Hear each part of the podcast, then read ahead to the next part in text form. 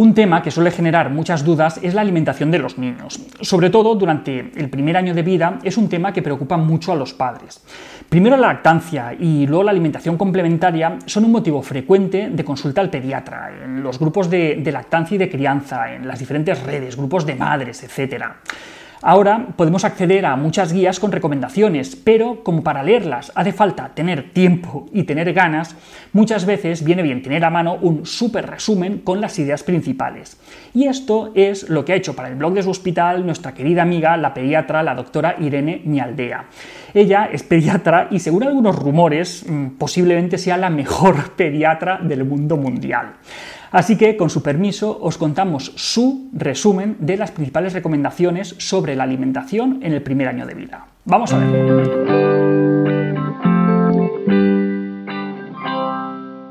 Respecto a los primeros meses, es importante tener claro que la leche materna es el mejor alimento para el bebé y que suplementada con la vitamina D, que se recomienda a todos los niños hasta que cumplen el año, tiene todos los nutrientes necesarios para un crecimiento y un desarrollo óptimos durante este periodo. La Organización Mundial de la Salud y la mayoría de sociedades científicas recomiendan la lactancia materna exclusiva hasta los seis meses y mantenerla después acompañada de otros alimentos, al menos hasta los dos años. A partir de entonces, la lactancia materna todavía continúa aportando un montón de beneficios, tanto al niño como a la madre, por lo que se puede continuar todo el tiempo que, ellos deseen con la lactancia materna. Las fórmulas artificiales, que, se hacen en su gran mayoría a partir de, leche de vaca, consiguen una nutrición que, bien, es, adecuada, aunque siempre es inferior a la lactancia materna.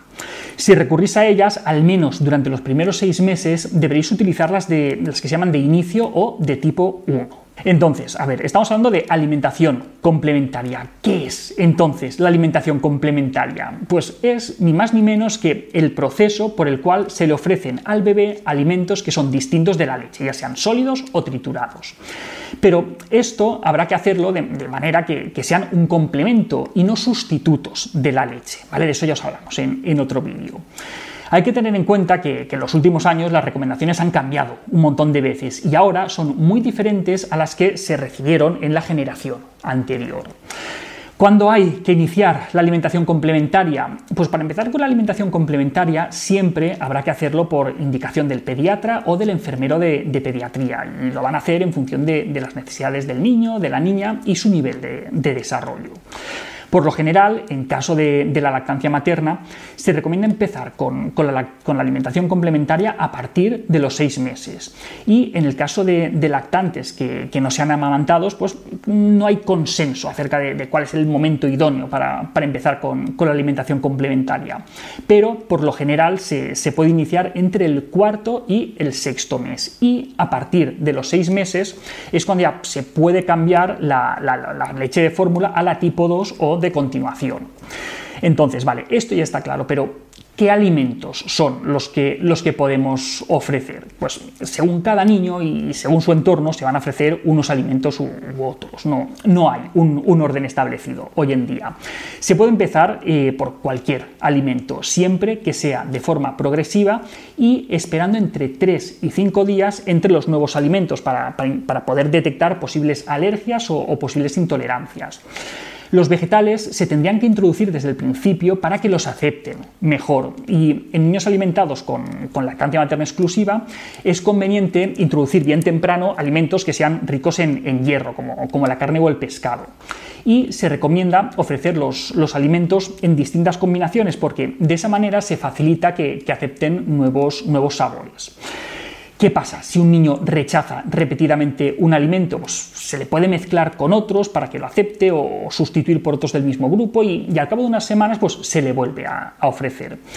A ver, esto es, un punto importante. Eh, si nuestro hijo rechaza un alimento, no tenemos que pensar que no le gusta y desterrarlo para siempre. Dejaremos pasar un tiempo y más adelante pues, lo volvemos a, intentar, porque lo que un día no ha querido, pues quizá otro día se lo come tan, tan contento. Antes de llegar a los 8 meses ya se deberían haber ofrecido la mayoría de los alimentos, frutas, verduras, carne, pescado, huevo, cereales con gluten, cereales sin gluten, legumbres. Además, también hay que ofrecer agua eh, durante o entre las comidas, sobre todo en épocas de calor. Los tarritos o los potitos comerciales que venden en el supermercado o en la farmacia pues, se pueden utilizar, pero de forma muy esporádica y solamente para, sacarnos del apuro, porque siempre es mejor la preparación casera a partir de, productos, de productos frescos.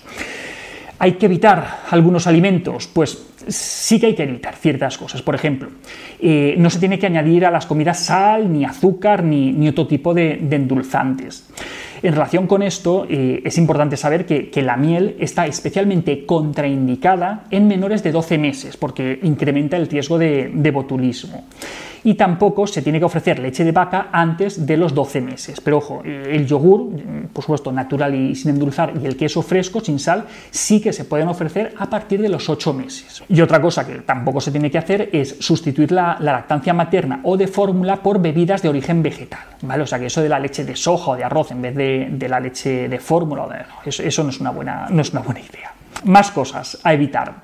Hasta los 12 meses hay que evitar las verduras de hoja oscura, como por ejemplo las, espinacas o, las acelgas, porque tienen mucho contenido en, nitratos. Y por este mismo motivo, pues, también es bueno limitar, que, que no desterrar, la cantidad de zanahorias. ¿vale? También es buena idea evitar las algas porque tienen un contenido en, yodo muy, muy alto y eso no, es bueno para, los que son tan, tan peques. Y eh, los pescados que, son muy grandes, pues también mejor los evitamos durante esta época porque el contenido en mercurio es, muy alto. Y pasa lo mismo con las cabezas de gambas, langostinos, de, de cigalas porque mm, contienen cadmio y eso no, no acaba de ser bueno del todo. Vale, y ahora que sabemos lo que dar y lo que no dar, mm, ¿en qué cantidades se lo ofrecemos? Al principio las cantidades eh, van a ser pequeñas y poco a poco se, van a ir aumentando. Se puede empezar con dos o tres comidas al día durante los primeros meses y luego a partir de los nueve meses, pues tres o cuatro comidas, subiendo también la cantidad. Pero mm, sí que hay que tener en cuenta que hasta los nueve, once meses más o menos, pues se recomienda que la cena sea solo leche materna o de forma. O sea que hasta los nueve, once meses cena, cena, leche materna o de fórmula. No os agobiéis si, veis que el peque o que la peque no se acaban la ración de, carne o, de pescado. hay que tener en cuenta que un exceso de proteínas animales como los lácteos, carne, pescado, huevos, se ha visto que este exceso aumenta el riesgo de obesidad, por lo que entre los 6 y los 12 meses no se recomienda pasar de las siguientes cantidades. Ojo, si hablamos de carne, 20 o 30 gramos diarios y si hablamos de pescado, 30 o 40 gramos. Si tenéis una báscula a mano, pesad esa cantidad de cualquier cosa y os dais cuenta de lo que significa. Es muy poquito, ¿vale? ¿Y con qué texturas? Pues se recomienda empezar con texturas semisólidas lo antes posible, ya que se han descrito problemas de, alimentación a, medio y largo plazo y, menor consumo de, frutas y verduras en los niños que introducen los sólidos más allá de los 8 o, o 9 meses. ¿vale? Respecto a este tema, es súper importante conocer cuáles son los alimentos con riesgo de atragantamiento, porque tenemos que, evitarlo. Y también tener nociones básicas de cómo actuar en caso de que se produzca un atragantamiento. Entonces, eh, a no ser que estén triturados, no hay que dar alimentos que sean duros y pequeños, como por ejemplo frutos secos, esto es obvio, zanahoria o manzana cruda, esto es menos obvio, ¿vale? Esto lo tenemos que, que evitar a no ser que esté triturado, ¿vale? También son atragantables alimentos que son blandos y redondeados, como por ejemplo las uvas, el tomate cherry, las aceitunas. Si los queréis ofrecer, mejor partidos y así se los, se los damos, ¿vale? Y los que son redondeados y pequeñitos, como por ejemplo los garbanzos, pues mejor se los chafamos durante, durante estas edades, ¿vale? Y por supuesto, eh, para evitar sustos en este sentido, es muy importante no dejar nunca al niño solo mientras, mientras come. Nuestra amiga Irene, que es la que está elaborando todas estas recomendaciones en base a las guías que después os comentaremos, deja para el final algunas de las recomendaciones que a nosotros como psicólogos nos parecen más importantes.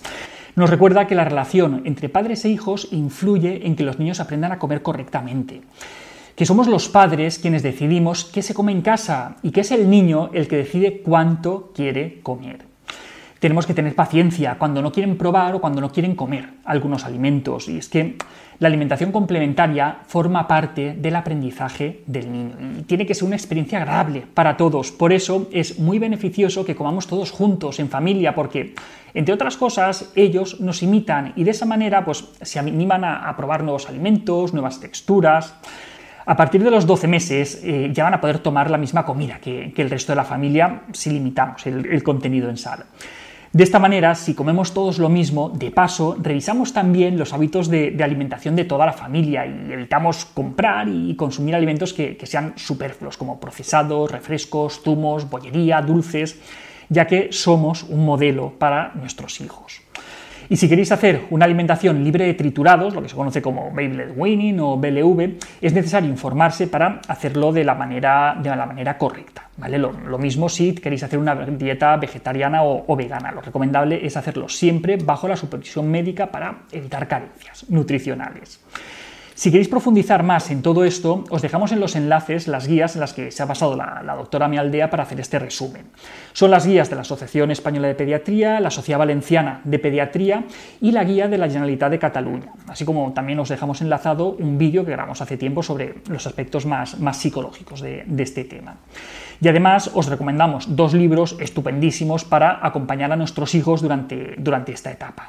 El libro del pediatra Carlos González, Mi niño no me come, conocidísimo, y por supuesto el del dietista nutricionista Julio Basulto, Se me hace bola, tanto o más conocido que el anterior y súper recomendable. Y hasta aquí otra píldora de psicología. Si os ha gustado no olvidéis compartirla. Tenéis muchos más vídeos y artículos en el canal de YouTube y en albertosoler.es. Y en todas las librerías, nuestro libro Hijos y Padres Felices.